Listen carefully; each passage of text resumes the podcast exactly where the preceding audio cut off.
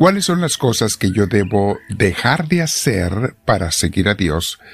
¿Y cuáles son las que Dios quiere que no deje de hacer para ser una persona responsable? Vamos a hablar de eso el día de hoy, mis hermanos. Te invito a que te sientes primero en algún lugar con tu espalda recta, tu cuello y tus hombros relajados. Vamos a respirar profundo y vamos a invocar a pedir al Espíritu Santo que venga a nosotros. Respiramos profundo, le decimos, Espíritu de Dios, ven a mí, te lo pido. Lléname de tu gracia, de tu poder, de tu santidad. No te merezco, pero te necesito, Espíritu de Dios. Yo renuncio a todo pecado, a toda maldad, a cualquier cosa que a ti no te agrade. En tu nombre santísimo yo renuncio a ello, Señor. Guíame, Espíritu Santo, para saber vivir de acuerdo a tu santa voluntad. Bendito seas, y con mis hermanos te decimos todos, Gloria al Padre, Gloria al Hijo, Gloria al Espíritu Santo, como era en un principio, sea ahora y siempre, por los siglos de los siglos. Amén. Una vez más respiramos profundo, mi hermana, mi hermano. Nos llenamos de Dios y vamos a meditar con Él en nuestra clase de crecimiento espiritual de misioneros del amor de Dios. Como ustedes saben, eh, seguimos y enseñamos la espiritualidad carmelita, la que nos enseñaron Santa Teresa de Ávila, San Juan de la Cruz y Santa Teresita de Lisieux o Teresita del Niño Jesús. Es la misma. Y vamos a meditar sobre ello el día de hoy, mis hermanos. El tema se llama Los que posponen la santidad nunca la encontrarán. ¿No? Así es, mis hermanos. Hay mucha gente que piensa que puede dejar a Dios para después y eso no es algo que Dios acepte. Nunca dejes a Dios para después porque ese después, la costumbre, el mundo y el diablo no lo dejarán llegar. Esos que dicen después voy a ser santo, ah, mi hermana, mi hermano, no va a llegar, entiéndeme. Hay tres cosas, tres enemigos que no te van a dejar que llegue a ti o que empieces esa vida de santidad que estás posponiendo. Y estamos hablando, como les dije, la costumbre. Te acostumbras a vivir de una manera y ya no la cambias. Te acostumbras a vivir sin Dios y ya no lo cambias. El mundo, con sus atractivos y distracciones, ¿cuándo se va a acabar eso, mis hermanos? Nunca. Y mientras más le des, más te pide y más te ofrece. Y el diablo, que siempre está atento para que nunca vayamos a acercarnos a Dios. Seguido oigo a gente decir cosas como, yo sí quiero ir a misa, pero por ahora estoy muy ocupado. Ahora no puedo. Es más, agarré un trabajo que no me deja ir los domingos y pudiera cambiarlo, pero no, yo prefiero trabajar el domingo porque gano un poquito más. Otra gente dice, yo sí quiero ir a las clases de crecimiento espiritual, pero por ahora la escuela o el trabajo están primero. Eso es primero, y ya si me sobra tiempo, si, si no tengo trabajo o escuela, entonces ya iré a la iglesia o ya me acercaré a Dios. Otros dicen, yo sí quiero ser santo, pero, pero cuando sea grande, ahorita quiero vivir la vida, quiero vivir mi vida, hacer lo que yo quiera, y, y después voy a ser ya más comprometido con Dios. Otros dicen, cuando ya no tenga niños, cuando mis hijos crezcan, cuando, cuando, cuando, cuando. Mis hermanos se están engañando solos. Y aquí el único que hace fiesta con esas expresiones es el diablo. Obviamente, mis hermanos, sí, a veces hay cosas forzadas que temporalmente sí nos impiden tomar un compromiso más entregado con Dios. Sí, sí, sí hay cosas que son forzadas. Pero hay muchas otras cosas, mis hermanos, que no son forzadas, sino que son elegidas.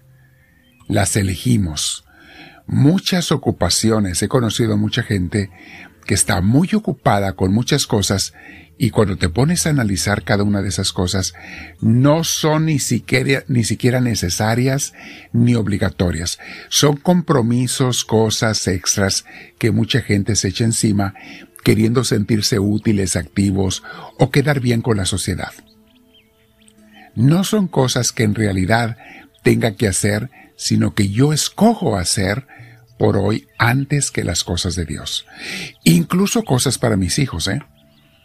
Los comprometo a ellos en cosas y actividades que no necesitan tener y yo me comprometo a tener que llevarlos y traerlos y por eso ya no tenemos tiempo para Dios. ¿Cómo se está riendo el diablo con esas gentes?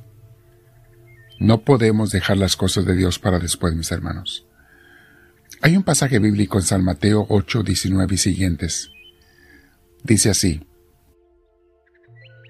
Entonces se le acercó un maestro de la ley a Jesús y le dijo, Maestro, deseo seguirte a donde quiera que vayas. Jesús le contestó, Las zorras tienen cuevas y las aves tienen nidos, pero el Hijo del Hombre no tiene dónde recostar la cabeza. Otro, que era uno de sus discípulos, le dijo, Señor, fíjate que era uno de sus discípulos, ¿eh? era uno de los que ya seguían a Jesús, Señor, déjame ir primero a enterrar a mi padre. Jesús le contestó, sígueme y deja que los muertos entierren a sus muertos.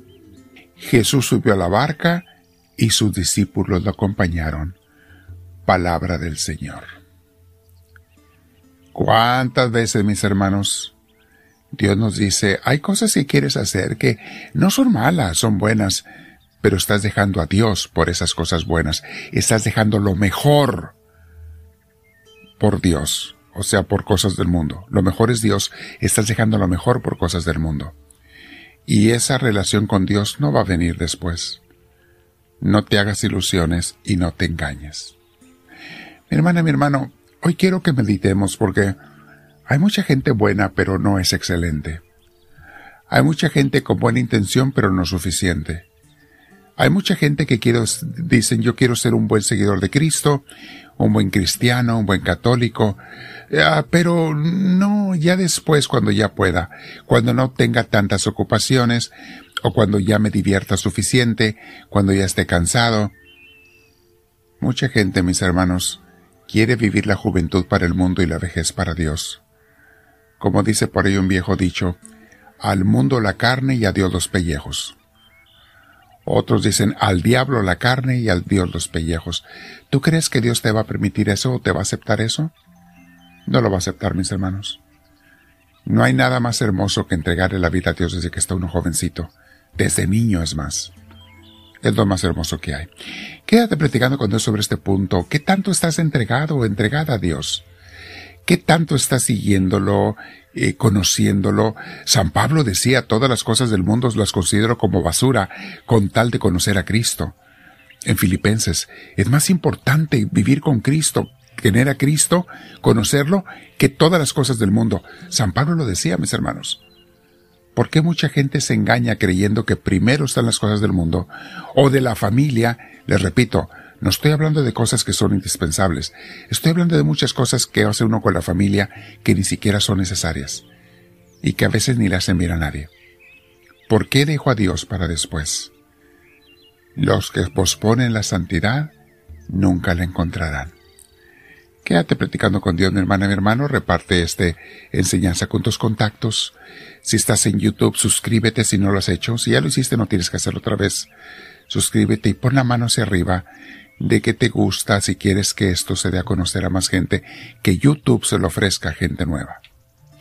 Quédate platicando con Dios y dile al Señor, háblame Señor, que tu siervo te escucha.